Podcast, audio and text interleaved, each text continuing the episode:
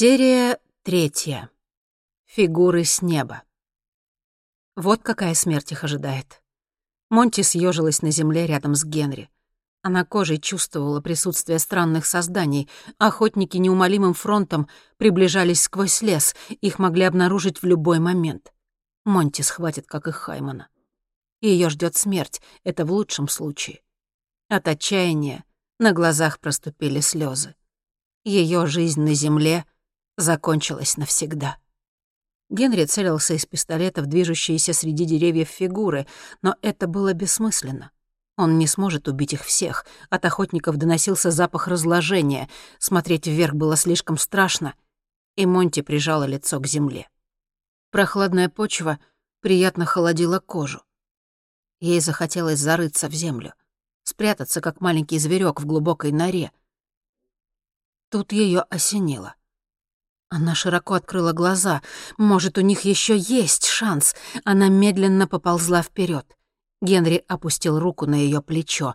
«Лежи тихо», — прошептал он. «Давай за мной», — прошептала она в ответ и двинулась дальше. Перед тем, как поймали Хаймана, она чуть не упала в огромную дыру в земле. Возможно, в ней удастся спрятаться. Может, хватит места хотя бы для одного? Вскоре Монти нащупала колючие кусты, а за ними провал. Что там внизу? Дикий зверь? Змеи? Все лучше, чем те чудовища, что охотились за ними над землей. Она осторожно опустила одну ногу в темноту, в любой момент ожидая укуса. Но там было пусто. Нора была не так глубока, как ей показалось в первый раз. Скоро она почувствовала плотную землю под ногами. Генри был совсем рядом. Придется потесниться. Он протиснулся в нору следом. Они лежали, прижавшись друг к другу в невольном объятии. Пусть это была вынужденная близость, она ощутила себя в покое и безопасности посреди окружающего ужаса. Монти закрыла глаза и прижалась лицом к груди Генри. В этот момент раздался вой электрогенератора, и Монти сжалась в ожидании разряда. Как она не готовилась, крик сдержать не удалось. Сверху посыпалась земля, и на секунду ей показалось, что сейчас их завалит, и так они и погибнут, погребенные заживо на чужой планете. Но этого не произошло. Генри жестом приказал ей сидеть тихо. Прямо над их головами возникло одно из существ. Черный силуэт. Было слишком темно, чтобы его разглядеть, но Монти снова почувствовала резкий запах разложения. Раздалось утробное шипение — Нечеловеческий, кошмарный звук. Их обнаружили? Она перестала дышать. Время, казалось, остановилось, секунды растягивались в вечность. Что-то ползло по ней. Насекомое? Какое? Мысленному взору мерещились огромные черви или пауки. Они опасны? Кусаются? С ужасом она подумала, кто еще может скрываться в этой норе — Змеи, скорпионы или что-то совершенно незнакомое, родом с этой планеты. Ей хотелось закричать и вылезти из норы, но Генри обхватил ее руками.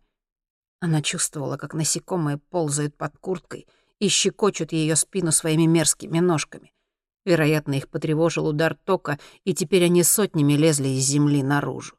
Ножки семенили по ее плечам, шее — и скоро насекомые забегали по ее волосам и лицу. Она сжала губы и зажмурилась, но все боялась, что они заползут в нос или уши. Она потянулась, чтобы стряхнуть их, но Генри держал ее стальной хваткой. Казалось, прошла целая вечность. Но охотники миновали нору и устремились дальше в лес. На несколько минут воцарилась тишина. Вскоре исчезли и насекомые. «Кажется, у нас получилось», — прошептал Генри с облегчением. «Но сегодня давай сидеть здесь». «В норе? Тут мы в безопасности», — кивнул Генри.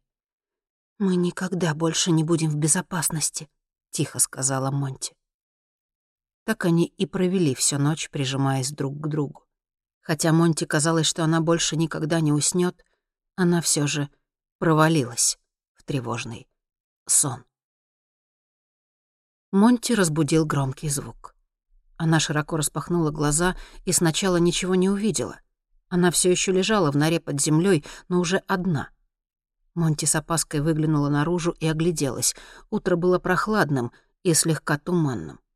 Генри сидел неподалеку на камне и смотрел на нее с непроницаемым выражением лица. В руке он держал пистолет.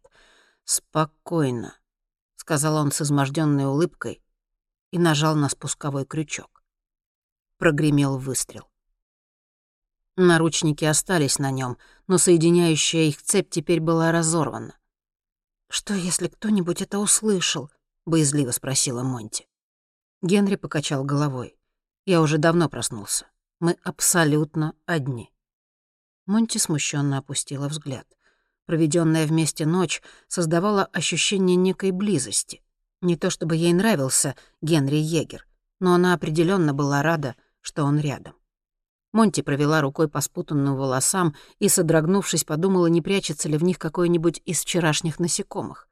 Она опустилась на камень рядом с Генри и внезапно ощутила, что умирает от голода, а во рту пересохло. Никогда прежде она не чувствовала такой жажды. Генри будто прочитал ее мысли и мрачно кивнул. «Если мы вскоре не найдем воду...» Он не закончил. Монти подняла с земли палку и потыкала ей в черную почву. «Ты же эксперт по выживанию, разве нет? Ты должен знать, как найти воду и пропитание», — с надеждой сказала она. Генри рассмеялся. «На земле, может быть, но здесь... Откуда мне знать, какие растения, ягоды или корни съедобны, а какие ядовиты? Даже если мы найдем в этом лесу воду, я не имею понятия, можно ли ее пить». Монти печально улыбнулась. Выживанию на других планетах тебя не научили?» Генри покачал головой. «Я не знаю, с чем мы столкнулись. Местные технологии явно намного опережают наши. Лес прочесывали четко и по-военному. Это были настоящие охотники». Монти печально кивнула.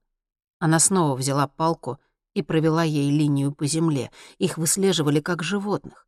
Электрические разряды были предназначены для того, чтобы напугать их и выгнать из укрытия. Однажды она наблюдала группу охотников, которые действовали точно так же. Они отправляли вперед свору собак и стучали палками по земле, чтобы дичь сама выбегала на открытое пространство. Ей вспомнился отвратительный запах смерти и гниения, исходивший от охотников, и их свистящие утробные крики. Она была рада, что не смогла их как следует разглядеть. У нее в голове не укладывалось, какие органы могли производить такие адские звуки. Скорее всего, с ними еще предстоит столкнуться. Ведь они с Генри всего лишь экзотическая дичь. Эти твари поймали Хаймана. Знали ли они, что он был не один? Что с ним случилось? Монти понадеялась, что он погиб. Ради его же блага. Ей до сих пор слышался его леденящий душу последний крик. Слишком резко он прервался тогда, уже внутри корабля. Хайман наверняка мертв. И их ждет та же участь. Либо их уничтожат охотники, либо поглотит лес. У Монти ужасно болела голова. Она чувствовала себя слабой и измотанной. «Как дела?» — спросил Генри. Все в порядке», — быстро ответила она. Генри внимательно посмотрел ей в глаза. «Самая большая для нас опасность — обезвоживание», — сказал наконец он. «У тебя болит голова, тебя тошнит, может быть, есть небольшой жар. Это первая стадия. Если начнется покалывание в мышцах, сразу мне скажи». Монти уныло кивнула и вдруг нахмурилась и внимательно уставилась себе под ноги. Вот уже некоторое время она бессознательно чертила по земле палочкой один и тот же символ — две волнистые линии под треугольником. Что это значит? Почему именно этот символ? Ошеломленная она стерла все ногой. Генри бросил на нее задумчивый взгляд. «Что это было?» — спросил он. «Ничего». Она встала. Ей не хотелось ничего объяснять Генри. Она сама не знала, почему изрисовала всю землю под ногами и что означает этот символ. Вместо того, чтобы тщетно ломать голову над непонятными символами, она принялась анализировать варианты развития событий. Как найти воду? Они летели на чартерном рейсе НАСА, который заказал лично Хайман. Монти ничего не знала о самолетах НАСА, но предполагала, что на них должен быть запас воды и еды. Может быть, даже оружие. «Мы должны вернуться к самолету, сказала она. «Те черные корабли наверняка наблюдают за местом крушения», — мрачно возразил Генри. «Они появились почти сразу после аварии. Там рядом нет никакой базы или города, кроме разве что тех каменных столбов вдалеке. Плюс они знают, что мы там были. У них наверняка продвинутая система наблюдения. Но вчера нас не нашли, нам удалось спрятаться. Они забрали Хаймана. Может, они решили, что он выжил один? Тогда им больше нет дела до останков самолета. Мы понятия не имеем, до чего им есть дело, а до чего нет. Невозможно точно узнать, наблюдают ли они за обломками. «Ты не потерял спутниковый телефон?» Генри вытащил телефон и включил его. Все еще нет сигнала. Разочарованный, он убрал мобильник обратно.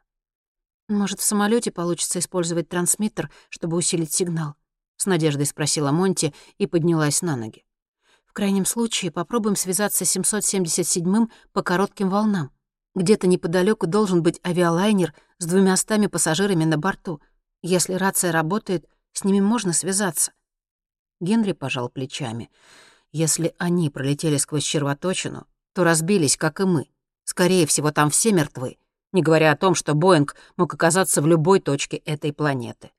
«Мы должны вернуться к самолету, убежденно сказала Монти.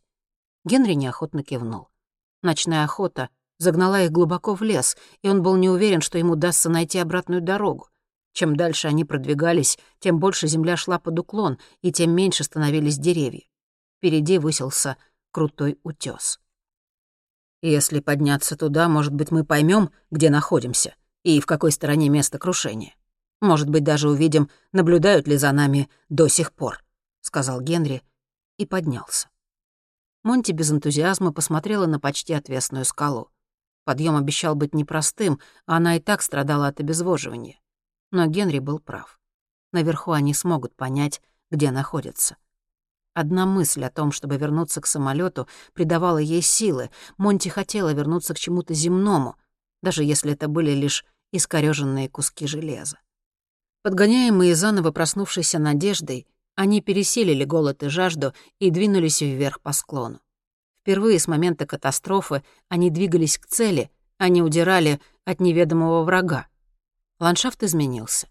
Деревья стали ниже, а земля более каменистой и неровной. Идти было все тяжелее. Генри вдруг остановился и с любопытством посмотрел на Монти. «Как, говоришь, тебя зовут?» «Ты что, не знаешь?» — удивилась Монти. «Я знаю только то, что твоя фамилия Монтгомери». «Тана. Но зови меня просто Монти». «А что не так с Таной?» — спросил Генри. Настал его черед удивляться. Звучит гораздо лучше. Монти двинулась дальше. Ей не нравилось говорить о себе. При крещении ей дали имя Тана. Ее мать была родом из Англии, она переехала в Швецию в 80-х, чтобы изучать историю в Стокгольмском университете.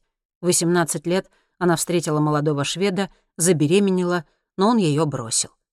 Монти так и не знала имени своего отца. Мать Монти решила не возвращаться в Англию с позором. Ей казалось, что жизнь кончена. Новорожденную дочь она назвала Таной, от греческого «танатос» — смерть. Будучи ребенком, Монти то и дело слышала, что лучше бы она не рождалась. Каждый день она расплачивалась за дезертирство отца. Когда мать встретила другого мужчину, вышла замуж и родила еще детей, Монти надеялась, что все наладится, но дела пошли еще хуже. Мать полностью растворилась в новой семье, а Монти — в одиночестве. Ее имя означало «смерть». Так она себя и чувствовала, глядя в глаза своей матери. Почему она не сменила имя? Это же так просто. Монти часто об этом думала. Сколько на свете имен, только выбирай. Но ни разу не перешла от мыслей к делу. Имя — единственное, что дала ей мать. И оборвать эту ниточку было страшно. Больше ничто не связывало ее с семьей. Поэтому она оставила ненавистное имя, но везде представлялась как Монти. Впрочем, сейчас она не стала все это рассказывать. Ее в очередной раз поразило, как все вокруг напоминало Землю. Деревья были совершенно инопланетными, но, тем не менее, это были деревья. На нежно-малиновом небе все таки были солнце и луна. Они приземлились в пустыне полной камней рядом с Большим каньоном. На земле тоже были пустыни и каньоны. Воздух был пригоден для дыхания, несмотря на чужеродный запах. Гравитация была немного сильнее, но тем не менее позволяла им двигаться, как и на Земле. Монти захотелось знать, как же все таки выглядят населяющие эту планету существа. Они хотя бы гуманоиды? Кажется, они были вполне человеческого роста. Она то и дело спотыкалась и несколько раз чуть не упала. Подниматься было трудно, и казалось, что вершина скалы удаляется от них все дальше. Надолго ли им хватит сил? Монти устала и хотела есть. Казалось, у нее вот-вот наступит последняя стадия обезвоживания. Скоро их сможет спасти только чудо. Может, здесь она и умрет, вдали от дома, в компании одного Генри Егера. Будет ли мама по ней скучать? Или просто вздохнет с облегчением и продолжит наслаждаться жизнью со своей новой семьей, Настоящей семьей. Внезапно Генри остановился как вкопанный. Перед ними была вода. Небольшой прудик, лесной источник. Он был мутноват, но для Монти эта грязная лужица показалась самым прекрасным, что она когда-либо видела. Спасены. Она упала на колени и восторженно погрузила руки в грязную воду. Она оказалась теплой и такой свежей. Монти зачерпнула пригоршню и поднесла к рту. «Не пей!» — крикнул Гарри. Она удивленно подняла глаза. «Без воды я умру. Это стоячая вода». «И что?» — покачала головой Монти. Генри присел рядом. «Тут нет источника. Это лужа. Стоячая вода — это рай для бактерий. У нас нет иммунитета к местным заболеваниям. Выпьешь и можешь умереть». Монти уставилась на лужицу. Вода была грязной и, наверное, непригодной для питья, но искушение казалось непреодолимым. Запекшиеся губы молили о влаге. Ей казалось, что она отдаст все, лишь бы напиться. Вдруг Генри ударил ее по рукам, и вода выплеснулась на землю. «Зачем ты это сделал?» — прохрипела Монти. «Я же сказал. Эта вода может быть не менее опасной, чем вчерашние твари. Мы тут сдохнем без воды!» — прорычала Монти в ответ. «Тана, послушай меня. Мы найдем свежую воду, мы не погибнем. Она поднялась на трясущихся ногах. «Не называй меня Таной!» «Я пойду наверх и осмотрюсь», — сказал он, бросив на Монте усталый взгляд, «а затем вернусь.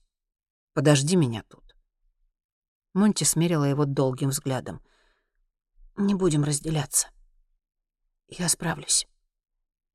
Из последних сил она снова двинулась вверх. Деревьев становилось все меньше — и теперь им приходилось больше карабкаться, чем идти. Каждое движение давалось с трудом. Монти тяжело дышала. На открытую площадку они выбрались внезапно. Отсюда открывался вид на многие километры вокруг. Повсюду, насколько хватало взгляда, простирался лес. Каменистая пустыня, где упал самолет, едва виднелась вдали. Монти с надеждой высматривала место крушения Боинга, но нигде не было и следа. Она обернулась и вдруг замерла.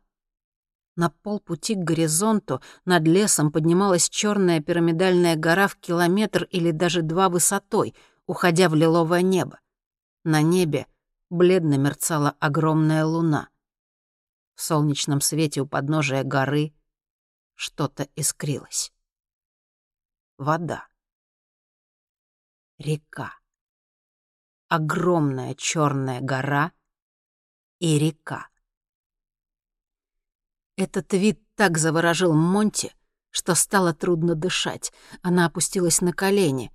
Ей овладела тревога. Гора и река.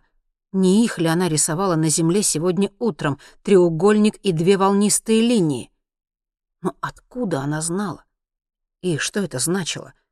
Нужно двигаться к горе или держаться от нее подальше? Что это? Приглашение? или предупреждение. Вид горы наполнял ее сердце необъяснимым ужасом. Казалось, вокруг не было ничего, что могло внушать страх, но ей чудилось какое-то присутствие, что-то мрачное и зловещее. Черные корабли», — сказал Генри и указал вперед. В воздухе над вершиной горы висели десятки черных кораблей. Монти заметила их только теперь. Они были похожи на крошечных мушек. Несколько кораблей побольше, вроде тех, что поймали Хаймана, описывали круги вокруг вершины. «Похоже, они охраняют гору», — изумилась Монти. Генри жестом показал ей замолчать. Черные корабли, еще недавно парившие в воздухе над горой, сорвались с места и направились прямо к ним. Генри опустился рядом с Монти. «Как они могли разглядеть нас с такого расстояния?» — встревожилась она. Корабли приближались быстро. Тот, что шел впереди, выпустил снаряд. Показались красные языки пламени, и снаряд с невероятной скоростью полетел в их сторону. Не успели Монти и Генри отреагировать, как он просвистел у них над головами. Тишину леса разорвал звук ужасного взрыва. Монти ухватилась за Генри. «Надо убираться!» — закричал он и схватил ее за руку. Они бросились вниз, но по другой стороне холма. Над деревьями промелькнула тень. За ней еще одна. Ввысь поднялись несколько серебристых кораблей в форме сигар. Вскоре их были сотни. Все они промелькнули мимо, не снижая скорости. Очевидно, их цель была дальше. Раздалось еще несколько взрывов. Задрожала земля. Один из серебристых кораблей взорвался и, окутанный языками фиолетового пламени, полетел вниз, прямо на них. Генри и Монти нырнули в лес за секунду до того, как сверху обрушился горящий корабль. Деревья немедленно загорелись. Высоко в солнечном свете среди серебристых кораблей показались черные, выстрелы гремели в воздухе.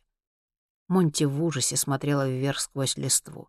«Мы в самом центре чертовой войны», — подумала она, из последних сил пытаясь не отстать от Генри, но силы иссякали, и ноги казались тяжелыми и чужими. Внезапно перед ними открылась поляна. Они рухнули на землю за стволом упавшего дерева и в изнеможении посмотрели в небо. Вчерашние черные корабли сдавали позиции перед серебристыми истребителями. Они двигались бесшумно, но громкие выстрелы орудий сотрясали землю. Неподалеку, похожий на гигантский кирпич, завис огромный корабль, такой же, какие прилетели за ними вчера ночью. Его люк был открыт, и в проем виднелось несколько гуманоидных фигур, которые будто и не замечали, что творится вокруг. Они были похожи на солдат. Корабль двигался в сторону беглецов. Неужели заметили? Генри потащил Монти под прикрытие деревьев. Еще один серебристый корабль рухнул на землю всего в нескольких шагах. Генри отдернул Монти в сторону. Корабль взорвался. Их накрыло порывом горячего ветра. Уже в нескольких местах леса были охвачены пламенем. Белый дым сильно ухудшал видимость. Несколько серебристых сигар развернулись и полетели обратно к каньону, преследуемые черными кораблями. Позади остался один транспортный корабль и остатки серебристого флота. В воздухе просвистел снаряд и врезался в транспортер. Тот покачнулся, теряя управление, и несколько солдат выпали из люка и полетели вниз. Монти в ужасе смотрела, как они летят навстречу неминуемой смерти, молча и спокойно неподвижно и беззвучно, будто им совершенно наплевать на свою судьбу. Транспортный корабль попытался выровнять курс, но накренился и задергался в небе, как смертельно раненый зверь. Из люка падали все новые тела. Прямо рядом с Монти один гуманоид рухнул на огромный куст и повис на ветвях. Мертвый. Генри тащил ее все глубже в лес под укрытие дыма. Над их головами промелькнула тень. Генри с криком толкнул Монти на землю. Туда, где она стояла еще секунду назад, упало еще одно тело. Ей на лицо брызнула какая-то жидкость. Монти вскочила и бросилась в лес, чуть не наступая Генри на пятки. Где-то сзади продолжали падать солдаты. Генри осторожно выглянул из-за деревьев. Они забились в трещину в скале и решили не высовываться, пока не минует опасность. Небо продолжало полыхать выстрелами. Все новые корабли падали и взрывались, в воздухе повис тошнотворный запах горящего топлива и обгорелой плоти. Взрывы постепенно отдалялись. Звуки сражения, наконец, стихли. Генри не знал, кто победил, но, похоже, серебристые отступили к каньону. В лесу воцарилась пугающая тишина. Лишь клубы дыма напоминали о недавнем сражении. Большая часть мясистой серой листвы обгорела — но желтые стволы, похоже, не пострадали. В небе не осталось и следа кораблей. Генри осторожно поднялся на ноги. Ничто не двигалось. Никто не выжил. Он протянул руку Монти. Она выглядела смертельно бледной. Генри знал, что долго она так не протянет, он и сам ощущал последствия обезвоживания, а ведь он привык выживать в экстремальных условиях. Если они не найдут воду до вечера, им конец. Им нужно вернуться, но земля под ними и местом крушения была усеяна мертвыми телами. Что, если кто-то из них выжил? Что, если эти солдаты их поджидают? Генри достал пистолет и стиснул рукоять. Эти твари могли быть где угодно. Один из гуманоидов сидел на земле, прислонившись к дереву. Генри сделал Монти знак оставаться на месте и приблизился. Он был мертвым. Генри почувствовал уже знакомый запах гниения. Это существо принадлежало к тому же виду, что и вчерашние охотники, которые забрали Хаймана. Труп смутно напоминал человеческий, но очень смутно. У него были две руки и две ноги. Он был одет во что-то наподобие военной униформы песочного цвета. Кожа казалась темно серой а на безволосой голове имелись два небольших уха, короткий нос и ничем не примечательный рот. Маленькие желтые глаза с микроскопическими зрачками смотрели в никуда, но больше всего Генри напугал не вид существа, то, каким обезображенным выглядело тело. Оно все было покрыто огромными черными ранами и нарывами, некоторые лопнули, и из них сочилась густая темно-зеленая жидкость. Генри заметил маленькие белые вздутия даже на веках и на губах. На горле длинная рана была скреплена металлическими скобами, будто кто-то обработал ее медицинским степлером. Генри осторожно подкрался к телу и опустился рядом на колени. Монти держалась немного позади. Он не нашел у мертвого солдата ни припасов, ни фляжки с водой, но даже если бы нашел, он побоялся бы пить эту воду — Мысль о том, чтобы пить ту же воду, что и это гниющее существо, была тошнотворной. Монти присела рядом. «Оно выглядит каким-то больным», — сказала она.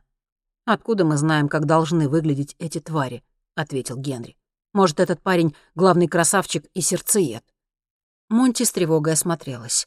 «Остальные должны быть где-то здесь». Генри кивнул. «Это те же существа, что вчера за нами охотились. Интересно, как выглядят те, которые летают на серебристых? Вряд ли хуже, чем эти, ответил Генри и поднялся. Судя по всему, мы оказались посреди какой-то войны. Пожалуй, я за тех, кто в серебристых кораблях. Почему? удивилась Монти. Эти забрали Хаймана, враг моего врага и все такое. Монти тоже встала. Она чувствовала себя не в своей тарелке. Что если враг моего врага еще худший мой враг? Мы же понятия не имеем, что тут происходит. Обе стороны могут быть опасны. Что те, что другие могут пустить нас на опыты. Монти отошла подальше и углубилась в лес. Генри в последний раз взглянул на мертвого солдата, прежде чем последовать за ней. Но не успела она сделать несколько шагов, как замерла и с ужасом уставилась перед собой. Генри приблизился. Перед ними лежало три мертвых тела, два выглядели точно так же, как существо у дерева. Третье тоже было мертвым и тоже определенно выпало из транспортного корабля. Но на нем была униформа скандинавских авиалиний. Генри медленно подошел поближе. Лицо у существа в форме пилота было также испещрено нарывами и также обезображено, а вокруг его шеи тянулась уже знакомая рана, скрепленная степлером. Но это однозначно был человек. Когда-то он был человеком. Генри наклонился и прочитал имя на металлическом бейджике — Томас Эриксон, второй пилот. Такое шведское имя в инопланетном лесу. Генри охватило странное чувство узнавания и страха. Очевидно, это был пилот Боинга. Он был совершенно изуродован. От него исходил запах смерти, разложения, будто он был мертв уже давно, от него исходил тот же тошнотворный запах, что и от других мертвецов, и от вчерашних охотников. Генри наклонился поближе. Темно-зеленая жидкость сочилась из его носа и глазниц, словно вязкая кровь. Значит, вот что стало с пассажирами Боинга. Все 200 человек были изуродованы до неузнаваемости. «Что они с ним сделали, Генри? Что происходит?» — спросила Монти. Генри услышал панику в ее голосе и выпрямился. Он попытался увести ее подальше, но Монти словно приросла к месту. «На нем как будто эксперименты ставили», — со страхом сказала она. «Неужели с Хайманом случилось то же самое? Они его похитили и ставят на нем какие-то эксперименты». Генри пожал плечами. Тогда этот бедолага был бы заперт в лаборатории, а не на корабле вместе с остальными солдатами. Что-то тут не так. Монти с тоской посмотрела на Генри и покачала головой. «Нам не выжить, это какое-то безумие. Мне хочется просто лечь и умереть». Может, умереть — это не такой уж плохой вариант. Генри понимал, почему ей хочется положить всему этому конец. Она была в отчаянии. Ее силы были на исходе. Генри решил, что должен ее спасти. Он поставил пистолет на предохранитель и засунул его за ремень брюк. Начался дождь. Полило внезапно, не было ни грома, никаких предупреждающих знаков. Хлынуло, как из ведра. Вода. Наконец-то вода.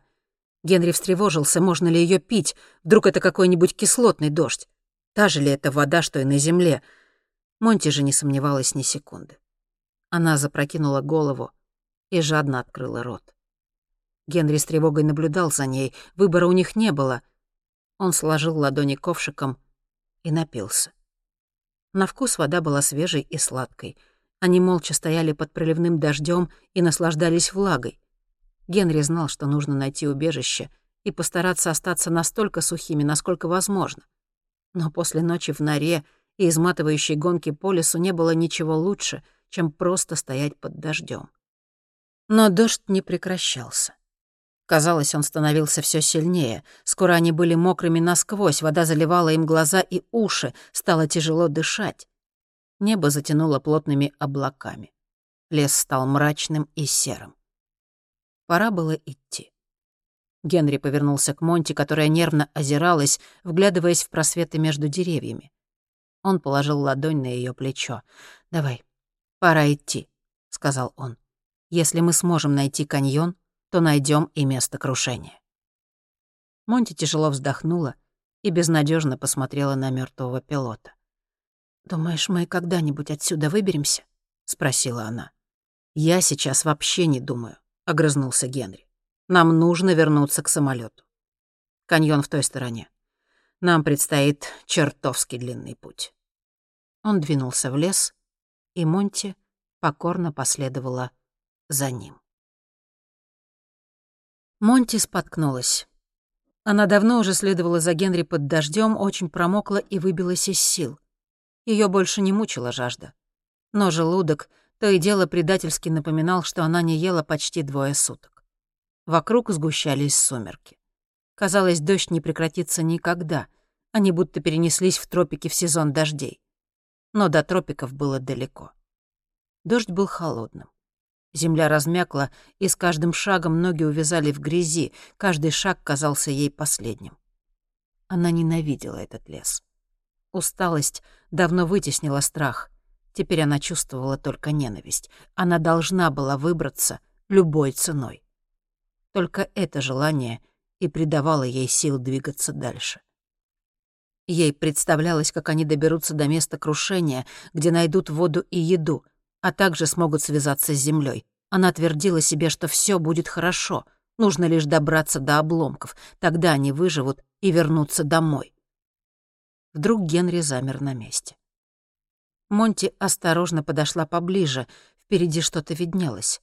Что-то, похожее на черную стену. Генри вытащил пистолет и тихим шагом двинулся вперед. Монти не слышала ничего, кроме шума дождя, поэтому последовала за ним — они вышли к прямоугольному длинному зданию, дальний конец которого утопал где-то в зарослях. Оно было похоже на упавший небоскреб, сделанный из какого-то металла. Его гладкая поверхность в некоторых местах была повреждена, а в одной из стен, метрах в десяти над землей, зияла огромная ржавая дыра. Дождь оглушительно стучал по темному металлу. «Что это?» — спросила Монти. «Без понятия. Какое-то здание но его не должно здесь быть. Похоже, оно сюда упало. «Летательный аппарат?» Генри кивнул. «Например, какой-нибудь боевой корабль». Они медленно двинулись в обход упавшего летательного аппарата и с другой стороны обнаружили еще одну дыру в обшивке, на этот раз на уровне земли. Внутри была абсолютная темнота. Генри двинулся вперед, но Монти ухватила его за руку. «Ты же не знаешь, что внутри!» «Зато я знаю, что снаружи. До темноты мы до цели не доберемся, а значит, нам нужно убежище», — возразил Генри. «К тому же он выглядит заброшенным. Кто бы ни был там раньше, сейчас они либо погибли, либо куда-то ушли». Монти вытащила мобильник и включила фонарик. Генри взял телефон из ее дрожащей руки и посветил внутрь. Длинный коридор упирался в приоткрытую металлическую дверь. Казалось, все было тихо и спокойно. С пистолетом в одной руке и фонариком в другой он осторожно шагнул внутрь. Монти последовала за ним. Все вокруг, и пол, и стены, и потолок было сделано из металла. Их шаги разносились эхом. Они двинулись к толстой тяжелой двери.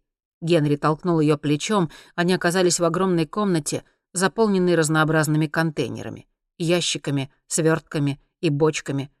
Еще там были какие-то странные устройства и механизмы с раздвижными механическими клешнями. Несколько крупных машин, похожие на автомобили повышенной проходимости, но без колес или гусениц. Потолки были высокими, а противоположный конец комнаты утопал в темноте. «Похоже на какой-то склад», — сказала Монти. «Может, мы на грузовом корабле?» Ее голос загремел эхом. Генри поводил вокруг фонариком и заглянул в открытый контейнер, полный разномастных цилиндрических предметов. Или на военном. Похоже на саперское оборудование. Только не могу понять, из чего оно сделано. Вроде бы металл, но таких легких металлов я никогда не видел. Генри вернул Монти мобильник и выудил из ящика несколько стержней. Они были сделаны из какого-то стекла.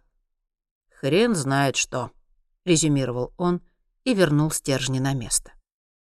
Вдруг из одного из ящиков раздался шелестящий звук. Монти посветила фонариком. «Что там? Ты что-нибудь видишь?» — взволнованно спросила она. Генри помотал головой и жестом велел ей замолчать. Звук раздался вновь, но на этот раз из темноты у них за спиной. Монти резко повернулась на звук, что-то мелькнуло в темноте. Они были не одни.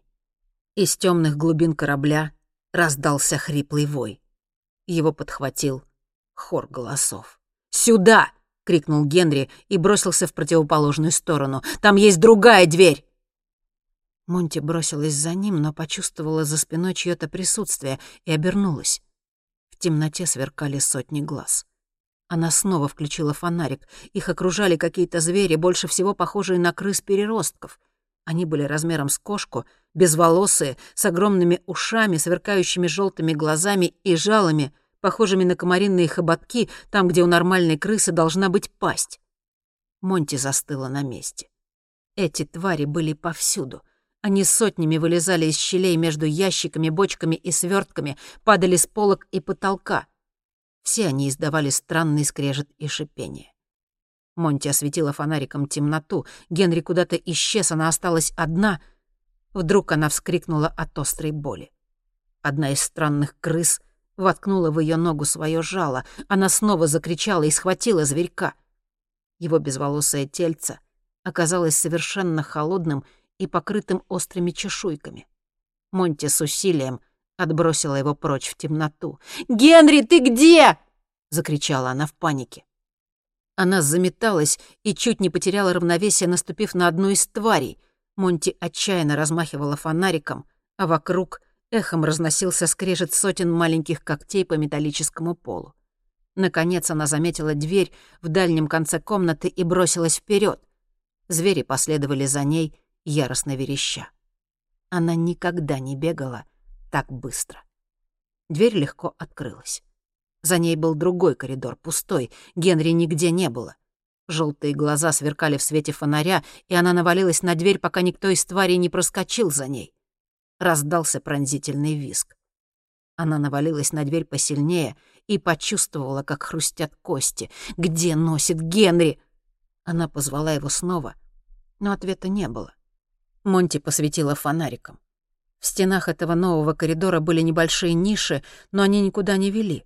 В дальнем конце коридора была другая дверь. Надо добежать до нее как можно быстрее и захлопнуть за собой. Она собралась с духом и бросилась вперед по коридору. Что, если там заперто? Она окажется в ловушке. Позади уже сверкали глаза ее преследователей. «Пожалуйста, ну пусть там будет открыто!» — думала она. Сзади раздавалось цоканье когтистых лап. Коридор внезапно показался бесконечно длинным. Ноги были как будто сделаны из свинца. Ей ни за что не успеть. Твари за спиной шипели все ближе. Вот, наконец, и дверь. Монти рывком распахнула ее и с тяжелым стуком захлопнула за собой, но не успела она с облегчением выдохнуть, как внезапно почувствовала острую колющую боль. Одна из тварей забралась к ней на плечо и вонзила ей в шею свое острое жало. Монти с криком завертелась на месте. Откуда-то из глубины корабля слышался голос Генри. Она попыталась ему ответить «Помоги, вернись за мной!» Хотела закричать она, но нестерпимая боль заставила ее упасть на колени. Она выронила мобильник, и фонарик погас. Когда ей, наконец, удалось ухватить тварь обеими руками, последние силы ее уже оставили. Когти все глубже вонзались в ее плоть, а жало — в шею.